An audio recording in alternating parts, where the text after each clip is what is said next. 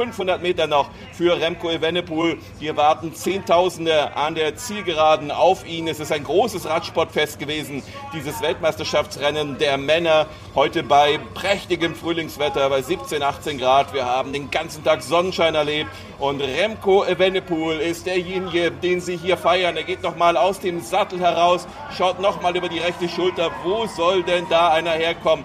Fasst sich mit der rechten Hand an den Helm und immer wieder schüttet er sie aus nach dem Motto, das kann doch gar nicht wahr sein. Das glaube ich nicht.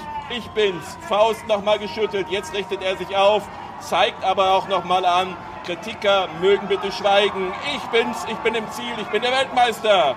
Remco Evenepoel aus Belgien holt sich die Goldmedaille mit 22 Jahren auf dem Thron der Radsportwelt. Wenn der Begriff Tour der Leiden irgendwo seine Gültigkeit hat, dann hier im Fegefeuer des Mont Ventoux. Jetzt richtet er sich auf und da ist er da. Tourfunk, der Radsport-Podcast der Sportschau.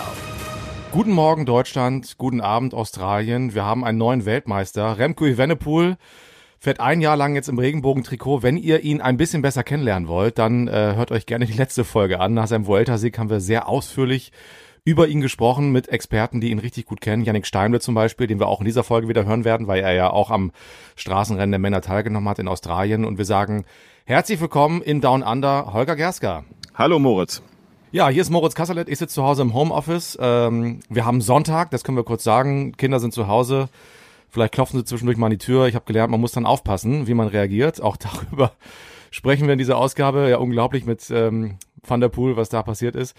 Wollen erstmal auf das Straßenrennen der Männer gucken, äh, gucken auch auf die Frauen, auf die Junioren. Also es war ja durchaus eine sehr ereignisreiche Woche in Australien. Äh, gucken wir erstmal auf das aktuelle Geschehen. Holger, Remco Evenepoel hat es wieder allen gezeigt. Ähm, war es quasi ein Sieg mit Ansage für dich? Also ich hatte ja auf äh, Tadej Pogacar getippt und deswegen äh, war es eben nicht der Sieg mit Ansage. Ich hatte geglaubt, so zwei Wochen nach der Vuelta, ob man mit 22 noch die, die Kräfte wirklich so zusammenhalten kann. Außerdem das innerbelgische Gerangel mit Wort von Art. Äh, für ein paar Minuten sind die ja wirklich auch gegeneinander gefahren. Äh, von Art hat versucht, das Feld da wieder ranzuführen, aber nur für ein paar Kilometer. Ähm, ja, es war eigentlich sah es genauso aus wie bei seinem Junioren-WM-Titel vor vier Jahren. Äh, hatte genauso viel Vorsprung und hat das als Solist Mist gemacht. Äh, kann man nur sagen, Respekt. Er hat, ähm, als er über die Ziellinie gefahren ist, sah ja, wie es ja toll aussah, ne, am Pazifik mit ganz vielen Menschen, also wirklich eine, eine herrliche Kulisse, hat er mal ganz kurz seinen Zeigefinger auf den Mund gelegt. Hast du eine Ahnung, was er damit meinte, warum er diese Geste gemacht hat? Normalerweise die Geste, um Kritiker zum Schweigen zu bringen. Ähm, ich weiß es nicht. Äh, normalerweise liegen sie ihnen in Belgien ja zu Füßen. Ähm, und äh, selbst die Phase, als es nicht ganz so gut lief nach seinem Sturz bei der Lombardei-Rundfahrt vor zwei Jahren, inklusive ähm, dieses äh, Beckenbruchs, ähm, als er dann lange brauchte, vor allem in den Abfahrten wieder so richtig äh, zur alter Stärke zu finden. Ich glaube, das so offen war keine Kritik. Also habe ich nicht wirklich verstanden, ehrlicherweise. Ja, also er hat als Solist gewonnen und dann hat sich eine Verfolgergruppe ähm, so ein bisschen verpokert, äh, zu viel taktiert, dann kam plötzlich das klein gewordene Feld wieder heran und es gab einen Sprint um die Plätze zwei und drei. Laporte ist Zweiter geworden und äh, Michael Matthews Dritter, eine Medaille für Australien, wahrscheinlich für die Stimmung vor Ort auch ganz gut. Ich habe mich gefragt, äh, Wort von Art ist Vierter geworden. Er ist aber sehr gemütlich ausgetrudelt. Ich meine, wir reden über ein Rennen, das sechs Stunden dauert. Also das ist auch mal leicht zu sagen jetzt von zu Hause. Da muss er voll durchziehen. Das war auch extrem anstrengend für ihn. Aber ich habe mich gefragt, warum ist er nicht durchgezogen? Also der hätte ja eine WM-Medaille gewinnen können. Wie, wie hast du es gesehen? Äh, gar nicht so genau, ehrlicherweise. Er hat den Sprint sehr früh eröffnet. Das, das haben hier viele getan. Äh, das hat auch Emil Herzog getan in, in seinem Rennen. Diane Lippert hat äh, das gestern an sich selbst kritisiert ähm, bei, dem, bei dem Frauenrennen. Ähm, ich glaube, diese Zielgerade mit dieser kleinen Welle verleitet tatsächlich dazu, dass man einfach zu früh ähm, schon den Sprint beginnt. Und irgendwann ähm, hat dann, glaube ich, Wort von Art auch gesehen, Laporte und, und Matthews sind schneller und dann war es ihm, glaube ich, auch egal, ob dann Vierter, Fünfter oder Sechster. Vierter ist er ja noch geworden. Ja, wir haben in dieser Ausgabe einiges vor. Wir hören äh, einen Weltmeister, Emil Herzog hast du erwähnt, Juniorenweltmeister. Ähm, wir haben viele gute Platzierungen. Allerdings müssen wir sagen, in den olympischen Disziplinen, also den Straßenrennen und Zeitfahren, äh, hat die deutsche Mannschaft wieder nichts gewonnen. Und wir wollen das gar nicht alleine bewerten. Wir haben nämlich einen prominenten Gast, der dir gegenüber sitzt, Holger. Ja, Patrick Moster ist da, der äh, Sportdirektor des Bundesdeutsche Radfahrer. Erstmal hallo, ich bin ja bei euch zu Gast hier im Hotel. Schönen guten Abend. Ja, das ist eine zweischneidige Bilanz, wie so oft. Ähm, denn äh, letztlich gibt es äh, ja bei kaum einer anderen Weltmeisterschaft in, in den äh, olympischen Sportarten die Juniorenwettbewerbe und die U23-Wettbewerbe gemeinsam. Man würde nie auf die Idee kommen, in der Leichtathletik und so Juniorenmedaillen dazu zählen. Beim Radsport ist es so. In der U23 ist das auch ein bisschen historisch gewachsen, weil es ja früher die Amateurrennen gab. Da sind es unterm Strich fünf deutsche Medaillen. Das klingt super. Ähm, und dazu kommen wir auch gleich noch. Aber letztlich gibt es vier olympische Disziplinen im Radsport, die Straßenrennen, Zeitfahren, Moritz hat es gerade schon gesagt. Und da gibt's immerhin den vierten Platz von Liane Lippert. Das ist ihr bestes Ergebnis bei einer WM. Und bei den Männern für die ersatzgeschwächte Mannschaft wirklich keine guten Resultate. Ist das ähm, mehr als ein Wermutstropfen?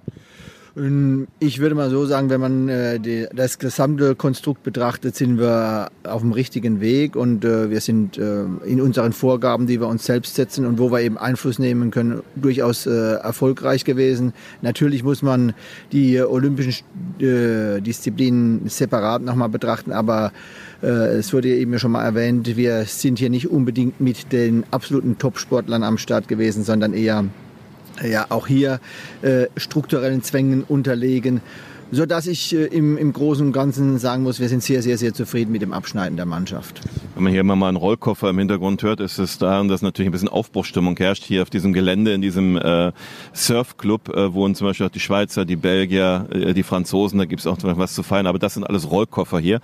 Ähm, ja, die Männer, fangen wir damit an. Ähm, Surfclub klingt aber gut. Ja, ist ähm, aber eher so ein Wohnmobilplatz mit so kleinen Hütten, also ist äh, bei weitem nicht, nicht so gut, wie es klingt und wie es kostet. Während dieser WM. Aber das ist nochmal ein anderes Thema. Ähm, die Männer, es kein Geschke, kein Schachmann, kein Polit, kein Kemner, ähm, kein Buchmann. Ähm, stattdessen aber Georg Zimmermann, der blöderweise auch noch gestürzt ist. Was kann denn der Verband tun, damit die Besten demnächst bei Weltmeisterschaften auch wieder starten? Ja, wir müssen natürlich noch einen engen Austausch zum einen mit der UCI gehen, zum anderen auch mit den, mit den Teams nochmal versuchen, da eine Lösung zu finden. Aber es wird sehr, sehr, sehr schwierig, denn wie gesagt, die Existenz äh, in der Pro Tour ist für jedes Team wichtig. Insofern, wenn die UCI das äh, weiterhin so verknüpft miteinander, diese Top 20, wird es schwierig. Aber da, wie gesagt, sind wir als Verband nochmal gefragt, um im bilateralen Austausch zum einen, wie gesagt, mit den Teams, äh, zum anderen eben auch mit, mit der UCI äh, Lösungsansätze zu, zu finden. Denn es ist sicherlich nicht nur ein deutsches Problem, betrifft die Deutschen aber extrem, weil wir eben nicht diese Breite haben, wie zum Beispiel Franzosen äh, oder auch Niederländer oder gar die Italiener. Lag es dann am Ende daran, dass keiner der Deutschen eine wirkliche Medaillenchance hier gesehen hat und deswegen sich nicht motivieren konnte? Ich vergleiche es mal mit, mit voriges Jahr Tokio Olympia, als Maximilian Schachmann sich ja wirklich wochenlang darauf vorbereitet hat äh, und auch wirklich sehr viel Ehrgeiz entwickelt hat, äh, dass das in diesem Jahr keiner wirklich auf der Fahne hatte, ich fahre WM? Es ist natürlich so, dass der Kurs, äh, ich sage jetzt mal, sehr, sehr schwer einzuschätzen war. Jetzt vor Ort hat man gemerkt, dass er äh, zwar schwierig ist, aber vielleicht doch nicht so schwierig. Hat man ja gesehen, äh, dass Michael Matthews als Sprinter mehr oder weniger noch äh, mit äh, zum Schluss das Glück hatte, um eine Medaille sprinten zu können. Äh, aber es ist natürlich so, die WM äh, in Übersee mit dieser langen Anreise, mit den, den harten Vorbelastungen und gewissen mit einer gewissen Ungewissheit, was denn letzten Endes auf einen zukommt, wie man das verkraftet, wie fit man noch ist, das ist natürlich sehr, sehr schwer. Und wie gesagt, die Motivation, wenn dann vielleicht auch nochmal vom Team gesagt wird, du musst anschließend nochmal dahin. Zum Teil waren die Sportler vorher in, äh, in Kanada. Äh, das ist alles andere als äh, optimal, um dann, wie gesagt, vielleicht zu 100 Prozent äh, am, am, am Start stehen zu können und äh, eine Leistung abzurufen, die dann vielleicht eine Top 10 oder gar eine Medaille äh, ja, rausspringen lässt. Liane Lippert ist Weltspitze, oder? Liane war die mit Abstand die stärkste Fahrerin, muss man wirklich sagen. Und sie hat natürlich, äh, ja, aus unserer Sicht alles richtig gemacht. Äh, sie hat für Tempo gesorgt, hat dann für den vierten Platz ge gereicht, war eine hervorragende WM von ihr. Und äh, wie gesagt, sie war etwas unglücklich äh, letzten Endes das abschneiden. Aber aus unserer Sicht, äh, wenn sie verzögert hätte, vielleicht nochmal versucht hätte, eine Attacke zu fahren, äh, hätte es genauso kommen können, wie es äh, eben im Männerrennen war. Und das haben wir im Vorfeld schon besprochen gehabt und haben gesagt, wenn du vorne bist, musst du eben versuchen, alles äh, zu geben. Ja, und Liane Lippert, also am Sonnabend Vierte geworden. Ähm, wir hören Sie mal kurz. Es ist sehr frustrierend, weil ich habe im Rennen gewusst, wenn unsere Gruppe durchkommt, habe ich wirklich Chancen aufs Regenbogentrikot. Und Podest war ich mir relativ sicher im Sprint. Und ja, ich hatte auch das Gefühl, ich war mit einer der stärksten in der Gruppe und ähm, hatte auch die meiste Kraft so auf der Ebene oder die anderen haben sich zurückgehalten, aber ich wollte es halt so unbedingt aufs Podium und habe alles gegeben. Aber ja, leider sind manche Fahrer ein bisschen komisch gefahren und haben sich geschont und im Ende kam die Gruppe zurück und es wird, ein, also wird Annemie gewinnt mit einer Attacke, was irgendwie, was keiner irgendwie gerade vergreifen kann. Das fällt auf an dieser Weltmeisterschaft, diese beiden Straßenrennen, so diese weggeworfenen potenziellen Medaillenchancen von so kleinen Fluchtgruppen. Ich meine, bei den Männern hatten die, die vier, fünf Verfolger von Remco Wennepool über eine Minute Vorsprung und werfen das weg, statt zusammenzuarbeiten. Das waren Fahrer, die wahrscheinlich nie wieder in diese Chance kommen. Matthias Jensen aus Dänemark, Lorenzo Rota, der niedische Meister Ekorn. Ähm, und bei den Frauen ja noch verrückter, da ging es sogar noch um die Goldmedaille. Liegt es daran, dass die ohne Funk fahren? Oder liegt es an den Nationalmannschaften, dass die Eifersüchteleien noch größer sind? Ich glaube, das liegt in, in, in der Sache eigentlich. Jeder möchte, wenn er an so einem Wettbewerb teilnimmt, mit einer Medaille nach Hause gehen. Und wenn man äh, mit mehr als drei Fahrern in einer Gruppe ist und es gibt eben nur diese drei Medaillen, dann äh, ja, ist man der Meinung, man pokert nochmal. Also ich, ich sage jetzt mal so, bevor ich leer ausgehe, äh, ja, äh, müssen die anderen fahren. Und äh, Liane, wie gesagt, war die stärkste in der Gruppe, hat auch das meiste getan. Äh, ist ihr leider dann so ein bisschen zum Verhängnis geworden. Aber wenn sie es nicht gemacht hätte, vielleicht wäre sie noch nicht mal Vierter geworden eigentlich sind solche WM-Rennen ähm, dadurch ja auch irgendwie ein bisschen attraktiver, finde ich, oder? Wie seht ihr, wie sehen Sie das? Ähm, äh, also, weil weniger taktiert wird und es ist eben mehr pures Radrennen, so, oder? Man, man muss sagen, die, die, die Wettkämpfe sind super, super, super spannend. Also, wenn man das gesehen hat, da hat man bis zum letzten Meter gezittert. Heute war es natürlich so, dass, mit, äh, dass der Sieger relativ früh, also schon 25 Kilometer vom Ziel, mehr oder weniger feststand. Aber äh, Platz zwei und drei, das war an, an, an Spannung nicht mehr zu überbieten. Wie gesagt, ich denke nicht, dass es unbedingt an der Weltmeisterschaft liegt. Es liegt an dem Kurs ähm, ja, und, und die Mannschaftsstärke. Da bin ich, also wenn man die Rennen richtig spannend machen müsste, dann müsste man eine Teilnehmerbeschränkung zulassen. Ich sage mal fünf pro Nation und ohne Funk fahren. Dann wäre es noch ein bisschen spannender. Aber wie gesagt, glaube ich, ging es an Spannung kaum, äh, da kann man es kaum überbieten. Spannend waren auch die Nachwuchsrennen hier. Also ich klammer mal die weibliche U23 aus, die in den Frauenfeld integriert waren, sicherlich nicht die optimale Lösung.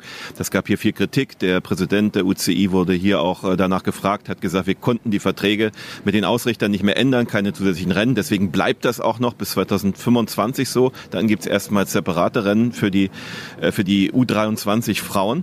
Ähm, da gab es Franziska Bauernfeind mit ihren beiden Bronzemedaillen. Nichtsdestotrotz dazu noch äh, die Zeitfahrmedaille von Justina Chapler bei den Frauen und die beiden Medaillen äh, von, von Emil Herzog, Bronze im Zeitfahren und sogar Gold äh, im Straßenrennen. In den meisten olympischen äh, Sportarten wird gerade guter Nachwuchs vermisst.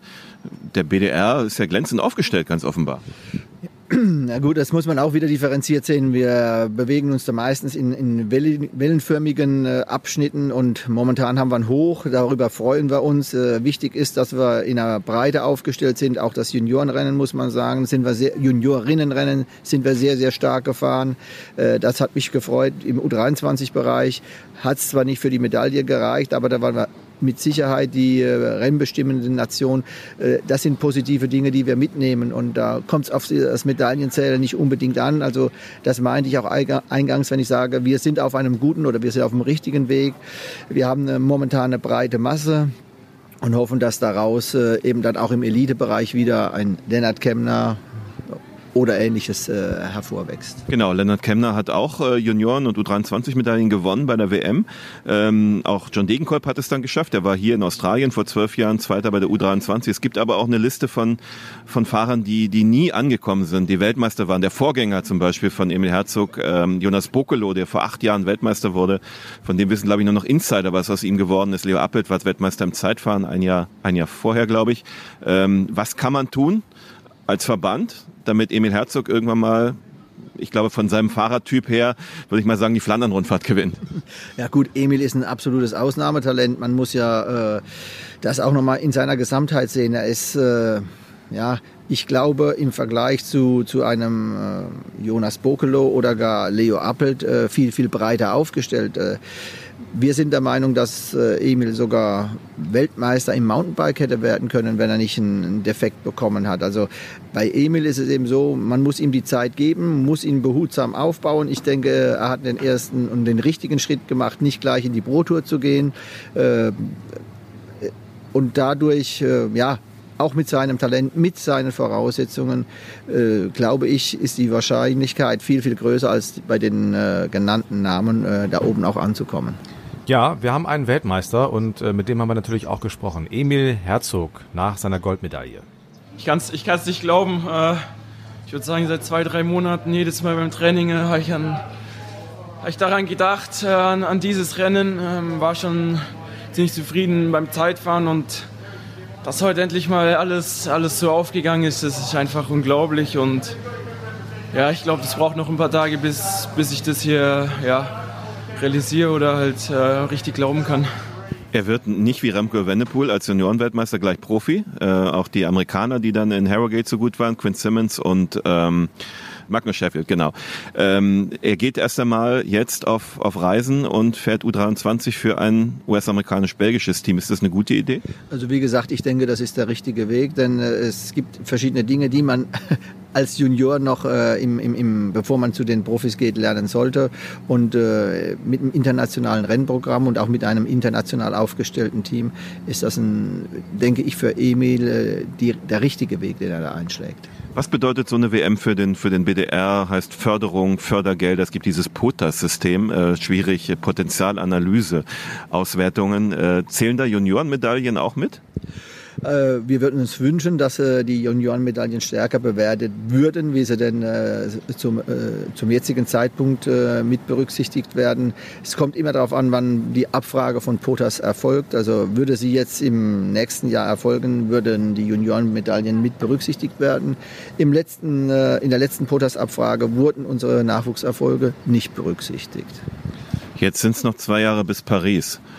Ähm, beim Thema Olympia klingeln da erst die äh, ihre Affäre, Stichwort Kameltreiber von von Tokio, oder ist es schon die, die Vorausschau zwei Jahre vier olympische Disziplinen auf der Straße? Auf der Bahn ist nochmal eine ganz andere Nummer. Da ist ja der BDR glänzend aufgestellt, äh, wie wir in München erlebt haben, oder äh, auf der Straße. Wie kommt man zu einer Medaille in diesen vier Disziplinen? Also äh, zum einen muss man natürlich sagen, dass äh, ja äh, man, man die Vergangenheit oder die Zukunft nicht bewerten kann, ohne in die Vergangenheit zu schauen. Insofern äh, schwingt äh, der Vorfall in Tokio immer noch mit. Äh, nichtsdestotrotz äh, richtet sich der Verband äh, oder wird bei den nächsten Olympischen Spielen nochmal neu bewertet und muss sich äh, jetzt eben auch darauf vorbereiten. Insofern beschäftigen wir uns ausschließlich mit, mit sportfachlichen Dingen. Hängt Ihnen noch von Tokio noch irgendwas nach? Sie waren ja vorher auch nicht bei der WM, äh, bei der Straßen-WM. Äh, jetzt natürlich schon in München, auch bei der Europameisterschaft wieder sozusagen zurück. Äh, ist das international, ist das irgendwo noch ein Thema? Äh, zum jetzigen Zeitpunkt nicht mehr. Äh, natürlich, äh, ja, so wie jetzt hier im, im Interview wird man nochmal darauf angesprochen äh, von Journalisten, aber äh, jetzt verbandsintern oder auch von, von der UCI äh, ist da alles zu dem Thema bereits gesagt worden. Sie haben das ja auch immer eingeräumt, Ihren, Ihren Fehler. Hätten Sie sich eigentlich selber entlassen? wenn Sie Rudolf Scharping wären, der Präsident des BDR? Äh, das ist immer schwierig, wenn ich überlege, dass Adenauer mit seiner eigenen Stimme Bundeskanzler geworden ist, würde ich sagen, äh, hätte ich nicht getan. Ja, dann äh, versuchen wir noch ein, ein, letztes Wort zu diesen, diesen Weltmeisterschaften zu finden, ähm, was auch den Verband betrifft. Äh, wir haben sehr über diesen Austragungsort diskutiert und zwar gar nicht so vor dem Hintergrund, dass es manchmal hier geregnet hat, sondern eher vor dem Hintergrund, dass äh, das wahrscheinlich die teuerste Operation war, die der Bund Deutscher Radfahrer jemals äh, zu stemmen hatte mit diesen fünf Mannschaften, die hier waren, ähm, halt Juniorinnen, Junioren, U23 und Frauen und Männer äh, über den halben Erdball zu jetten und äh, das vor dem vor dem Thema Klimakrise ähm, und dann sitzt hier die UCI zusammen und vergibt Weltmeisterschaften auf Bahn und Straße, äh, die ja besonders materialintensiv sind, munter an alle Ecken und Enden der Welt. Also 25, die Straßenrad-WM wird in Afrika sein, das stand schon vorher fest, in Ruanda, das ist sicherlich auch in Ordnung. 26 dann in Kanada, die Bahn-WM 25 in Argentinien, wo es gar keine so vielen Bahnradsportler gibt, bis, bis auf zwei, drei Ausnahmen. Äh, und dann nach China, was auch politisch extrem schwierig ist. Haben die den Schuss nicht gehört? Naja, äh, die, die UCI verfolgt eine Strategie der Globalisierung. Da muss man mit dem Präsidenten der UCI einfach nochmal sprechen, wie, wie, wie sie sich die ganze Sache äh, vorstellen. Haben wir gemacht, heißt, äh, wir sind ein Weltsport. Ja, wie gesagt, das ist diese, diese Philosophie. Aus meiner Sicht ist das nicht unbedingt glücklich. Der Radsport äh, hat seine Heimat in Europa. Insofern denke ich, hat auch im letzten Jahr Belgien gezeigt, was es bedeutet, eine Weltmeisterschaft auszurichten. Äh, wie gesagt, äh, als äh, ja, Spitzenverband ist man da eher dazu verdammt, dem zu folgen, was der Dachverband vorgibt. Denn Sie haben noch eins draufgesetzt, das ist dann 27 ist Frankreich, das ist wieder eine große WM, wie nächstes Jahr auch, mit allen Disziplinen. Und dann hat er gesagt, Globalisierung und anschließend geht es gleich nach Asien. Ja, ist nicht einfach. Na, ist nicht einfach, äh, zumal, wie gesagt, äh, man erwartet ja dann auch von, von so einer führenden Radsportnation, wie, wie es in Deutschland eben noch sind oder auch sind, äh, dass man äh, breit aufgestellt ist, dass man in allen Klassen am Start steht, dass man auch eine Europameisterschaft, die vielleicht auch mit einer Flugreise verbunden ist, absichert. Das stellt uns äh, vor sehr, sehr große Herausforderungen und sehr wahrscheinlich müssen wir da zukünftig intern äh, auch eine, eine neue äh, Linie finden, um äh, dieser Globalisierung äh, vielleicht nicht in allen Bereichen zu folgen. Apropos Globalisierung, Moritz, äh, 15.000 Kilometer entfernt. Hast du noch was? Sonst äh, können wir gerne noch weiterreden und dann würde ich mich aber vom Sportdirektor verabschieden. Nee, alles gut. Ja, vielen Dank. Ja, gerne wieder. Gute Heimreise. Danke. Genau. Und wir reden noch über Moritz Annemiek van Fleuten und ja. äh, Mathieu van der Poel und wahrscheinlich auch natürlich noch über Emil, Emil Herzog nochmal. Ja, aber ich würde gern vorher mit dir nochmal etwas einordnen. Ähm, wir haben jetzt über den Kameltreiber gesprochen, um es nochmal allen zu erklären, was da passiert ist. Also es ging um das Zeitfahren bei den Olympischen Spielen in und bei Tokio im vergangenen Jahr. Da stand Patrick Moster als Sportdirektor am Straßenrand und äh, hat versucht, Nikias Ahn zu pushen mit den Worten, hol sie dir, die Kameltreiber.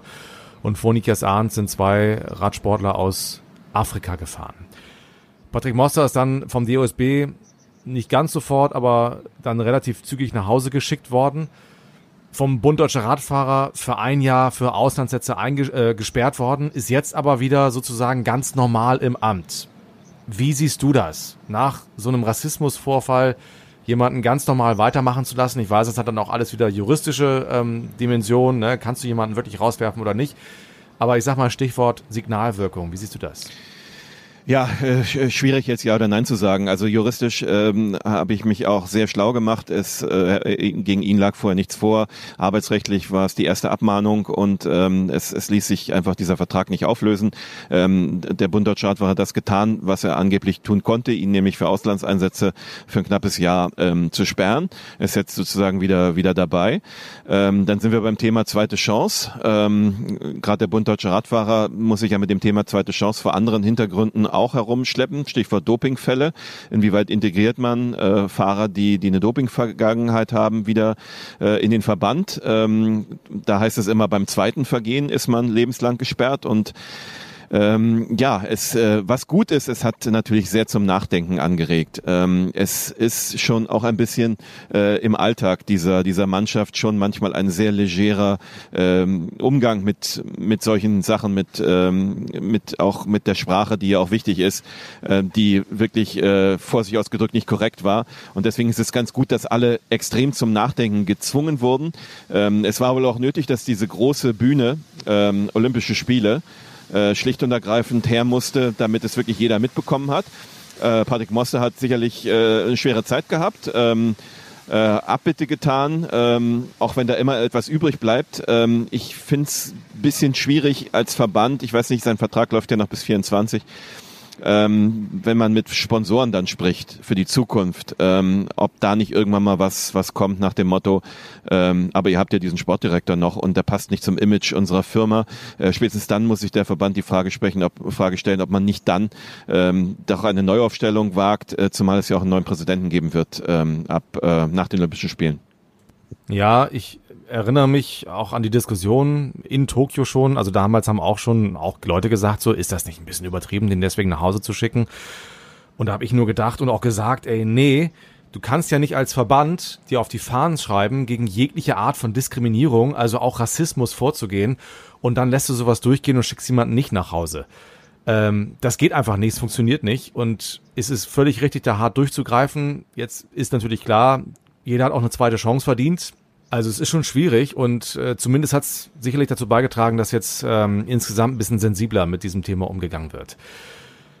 Lass uns über Mathieu van der Poel sprechen. Ich habe es eingangs erwähnt. Der Mann äh, musste mit aufs Revier in der Nacht, äh, hat dann äh, wenig Schlaf auch gehabt, konnte dieses Rennen nicht fahren.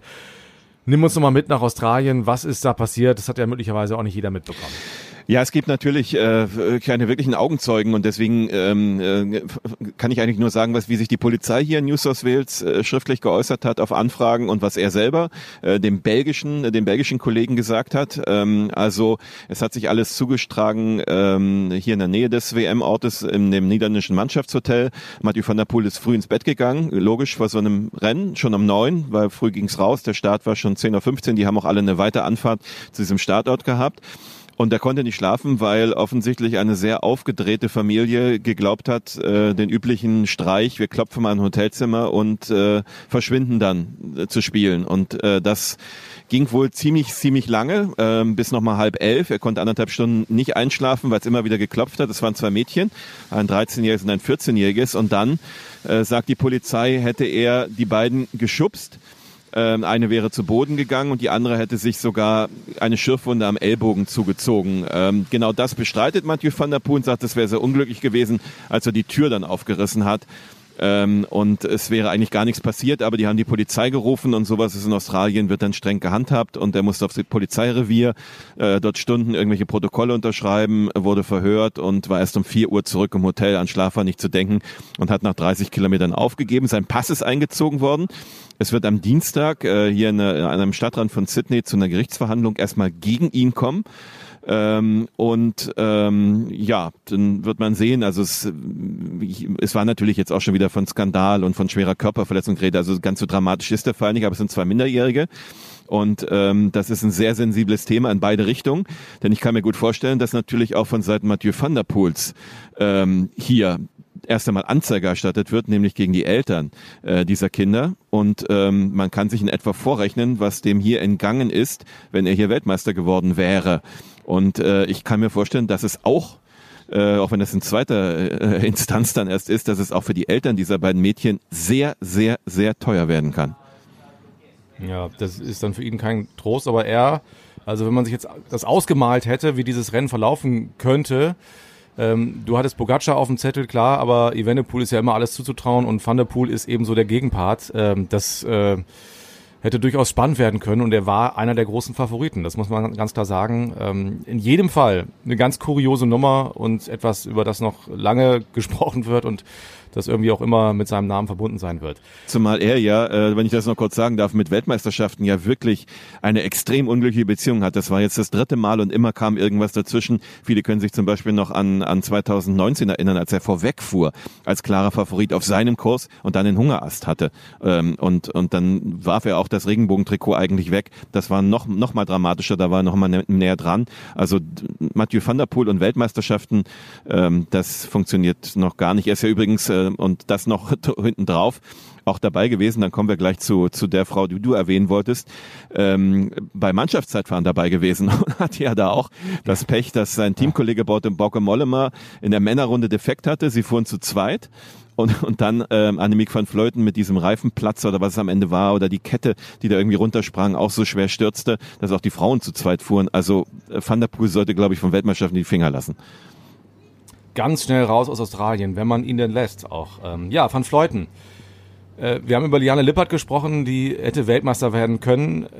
Da hat sie irgendwie verbaselt, nicht geschafft, was auch immer. Und Annemiek van Fleuten mit gebrochenem Ellenbogen. Also wir haben, haben die Bilder von diesem Kurs gesehen, der wirklich anspruchsvoll ist, wo es auch bergauf geht, wo du eigentlich auch die Kraft deiner Unterarme brauchst, äh, ja auch auf den Sattel gehen musst normalerweise. Und sie hat es trotzdem geschafft, Weltmeisterin zu werden. Wie ist das in Australien so ist bei euch vor Ort so aufgenommen worden? Also vorher, als das passiert ist mit dem Ellbogenbruch. Also normalerweise heißt für mich Ellbogenbruch als Radsportler, okay, äh, Vierteljahr Pause. Ähm, dann hieß es, es sei ähm, ein, ein glatter Bruch äh, oder ein stabiler Bruch, ähm, was ich bisher auch so noch nicht gehört hatte und äh, sie könne trotzdem fahren. Und ähm, ja, dann, dann haben wir gescherzt unter internationalen Kollegen, ich mit, mit meinem äh, niederländischen Kollegen, der sage, ich sage, oh, dann gewinnt Annemiek van Vleuten diesmal nicht mit acht Minuten Vorsprung, sondern nur mit einer Sekunde. Das, das war wohlgemerkt vor dem Rennen. Daran wurde ich hinterher sehr oft erinnert, weil genau so kam es am Ende. Ähm, es ist natürlich verrückt. Sie, die anderen haben sie aber auch gewinnen lassen. Das muss man natürlich dazu sagen. Also was, was immer Liane Lippert und ihre Begleiterin, äh, mit ihren Begleiterinnen dafür Pech hatte, dass da keine äh, versucht hat, die niederländische Mannschaft mal auszuschalten, das ist, das ist schon absolut denkwürdig. Ähm, das ist bei Frauenrennen des, des Öfteren schon passiert, bei Weltmeisterschaften, aber das war wirklich unglaublich, äh, weil die hätten echt eine gute Chance auf eine Medaille gehabt und, und lassen sie wieder zurück ins Spiel kommen und unterschätzen sie dann auch noch. Und dass Annemiek von Fleuten, die nicht sprinten konnte, weil sie gar nicht im Stehen fahren konnte, dass sie das natürlich irgendwie so versuchen muss, das war dann auch irgendwo klar. Äh, aber das, da war auch keine der Frauen dann mehr fit genug, um ihr hinterherzusetzen. Und dann hat sie jetzt mit 39 Jahren äh, das geschafft, was, was es bei den Männern nie geben wird, äh, auch wahrscheinlich auch nie geben kann. Sie hat in ein und demselben Jahr, in diesem Jahr, den Giro, die Tour de France, die Vuelta und die Weltmeisterschaft gewonnen. Ja, schade, dass keine Olympischen Spiele sind in diesem Jahr. Hätte sie wahrscheinlich auch noch gewonnen. Hm. Äh, kann man Liane Lippert, ich habe das jetzt so läppisch gesagt, jetzt verbaselt so ein bisschen, kann man ihren Vorwurf machen? Äh, am Ende, am Ende man, hat sie sich selbst den Vorwurf gemacht. Ich habe direkt ja nach, nach dem Rennen das, das erste Interview mit ihr geführt und sie, sie sah auch aus, als hätte sie wirklich geweint. Das hat sie gesagt, dass nee, das war nur die Erschöpfung und der Fahrtwind und der Regen.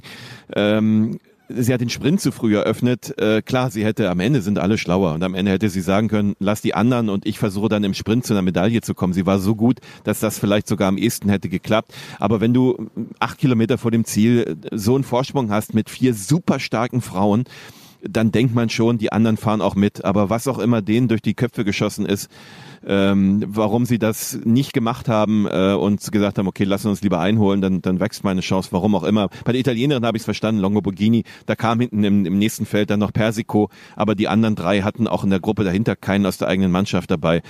Ähm, das, das lässt das, das kann man ihr nicht anlasten. Und ganz am Ende, ja, wenn sie geistesgegenwärtig hinter von Fleuten versucht hätte, hinterherzufahren, äh, aber es war auch nach 200, äh, nach 165 Kilometern, das ist auch für die Frauen, äh, war in diesem Jahr die zweit, das zweitlängste Rennen nach dieser einen Tour de France Etappe. Ähm, das, das kann man ihr, glaube ich, so nicht, nicht ankreiden. Den Sprint zu früh eröffnet, ja, da wäre dann tatsächlich, ich glaube, Platz drei wäre wär möglich gewesen. Ja.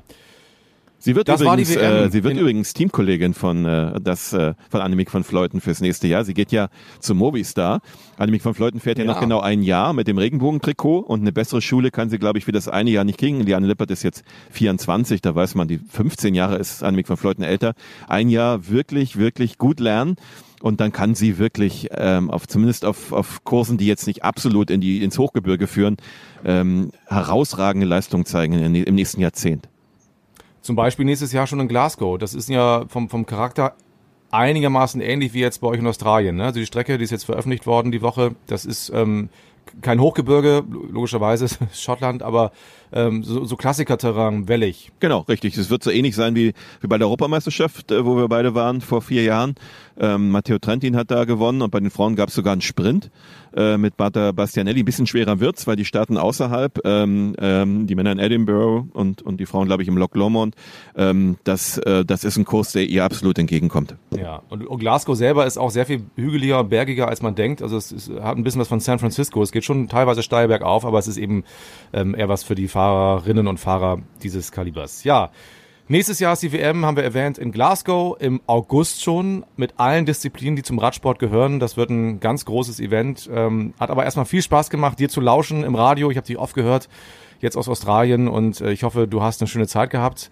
Bist du insgesamt zufrieden mit dieser WM? Du hast ja nun schon so zwei, drei miterlebt. Ähm, ist das oben anzusiedeln?